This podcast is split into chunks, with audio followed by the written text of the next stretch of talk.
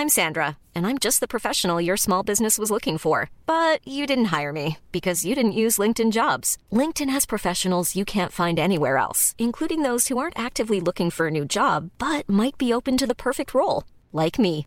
In a given month, over 70% of LinkedIn users don't visit other leading job sites. So if you're not looking on LinkedIn, you'll miss out on great candidates like Sandra. Start hiring professionals like a professional. Post your free job on linkedin.com/people today. Eu sou Mário Persona e essas são as respostas que eu dei aos que me perguntaram sobre a Bíblia. Você escreveu perguntando como teria surgido o diabo. A Bíblia não dá muitas explicações sobre a origem de Satanás, mas obviamente ele foi originalmente um anjo criado por Deus. A porção mais detalhada da sua história pode ser encontrada em Ezequiel 28, onde o profeta fala do rei de Tiro. Do versículo 1 ao 10, tudo o que é dito pode ser aplicado a um ser humano, representado ali pelo rei de Tiro, cujo caráter ímpio e orgulho de querer ser um Deus podem ser atribuídos também ao diabo.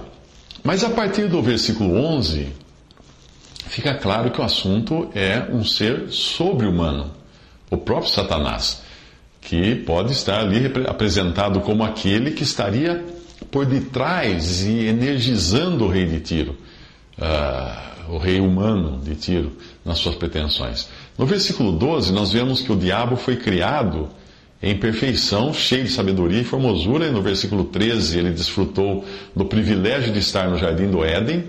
Diz também que ele foi adornado com pedras preciosas. No versículo 14, ele é chamado de querubim ungido, um título de proeminência com livre acesso à presença de Deus. Porém, apesar de ter sido criado sem pecado, ele pecou por orgulhar-se do que era. Versículo 15 como consequência do seu pecado, Satanás perdeu sua posição elevada, foi lançado fora da habitação de Deus e julgado, sendo finalmente lançado em terra, como costuma acontecer na profecia. E aqui, o futuro, quando Satanás será lançado ao mundo, o futuro pode estar mesclado com o passado em relação ao ponto que nós ocupamos hoje na história. Ok? Portanto, Satanás foi criado por Deus. Inclua-se aí Deus sendo o Pai, o Filho e o Espírito Santo. E Satanás também recebeu de Deus a sua posição, autoridade e poder. Uh, nós aprendemos também em Colossenses 1, de 15 a 16. Juntamente com os demais anjos, ele foi criado antes de Deus criar a terra. Isso é importante entender.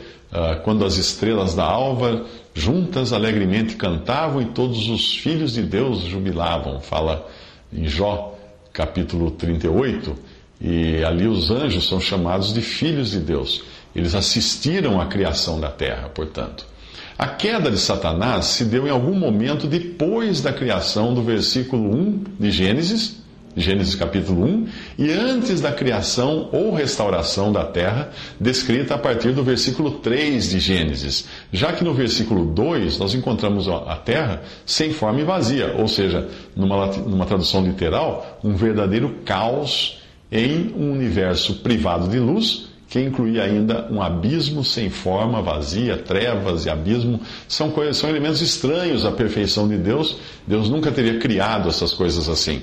E eles sempre, esses elementos estão sempre associados ao pecado e à ruína, não a Deus.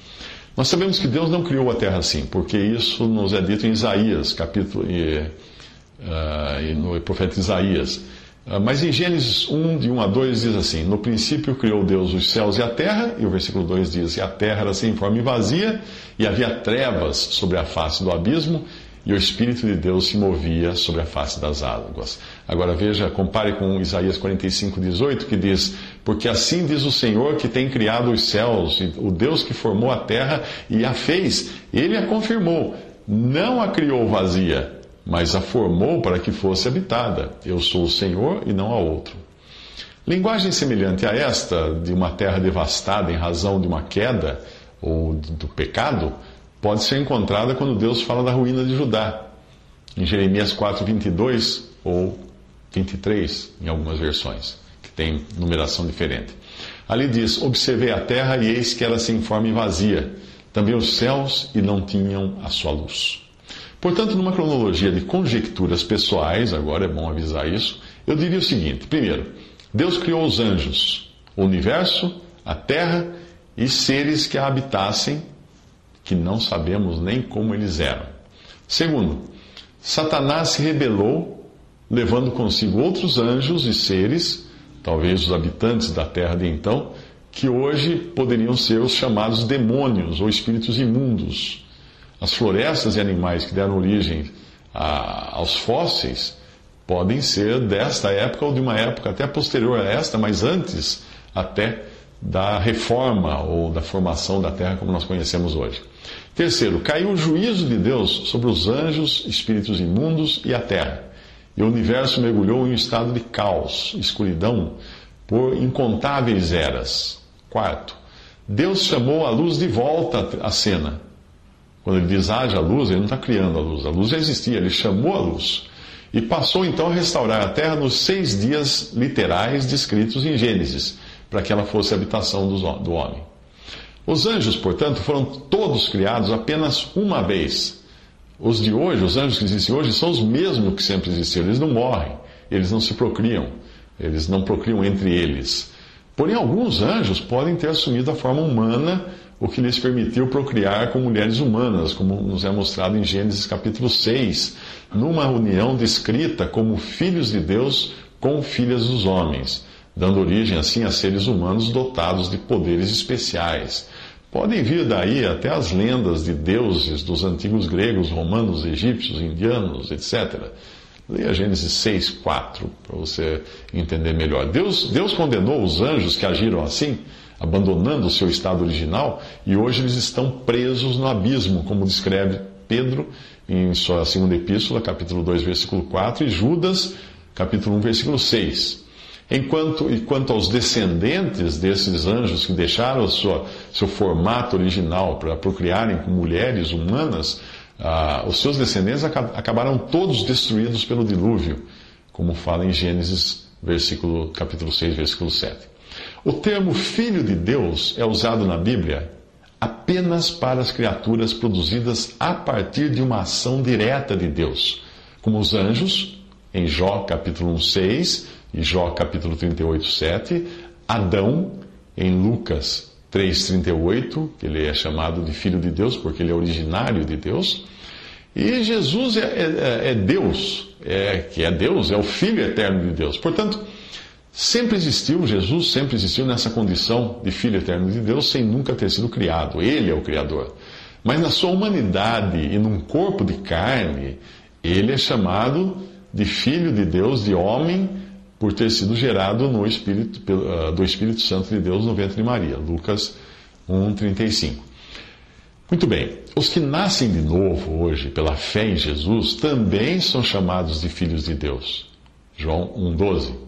Aos quais Jesus, depois de ressuscitado e referindo-se à nova vida em ressurreição que eles têm, os chama de irmãos.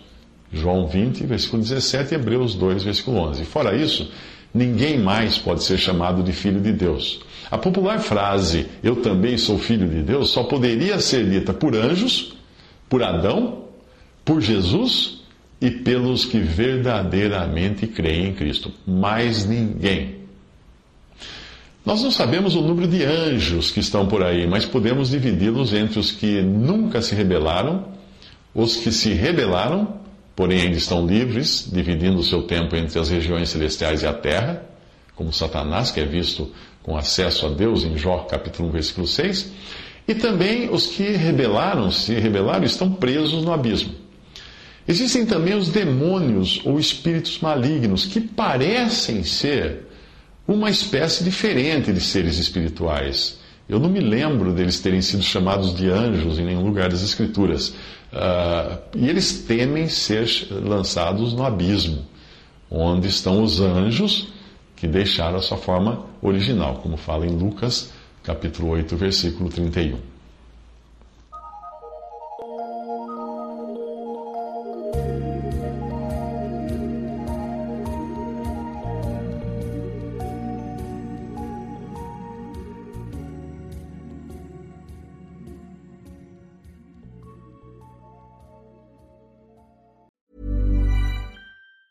Even on a budget, quality is non-negotiable. That's why Quince is the place to score high-end essentials at 50 to 80% less than similar brands. Get your hands on buttery soft cashmere sweaters from just 60 bucks, Italian leather jackets, and so much more. And the best part about Quince, they exclusively partner with factories committed to safe, ethical, and responsible manufacturing. Elevate your style without the elevated price tag with Quince. Go to quince.com slash upgrade for free shipping and 365-day returns.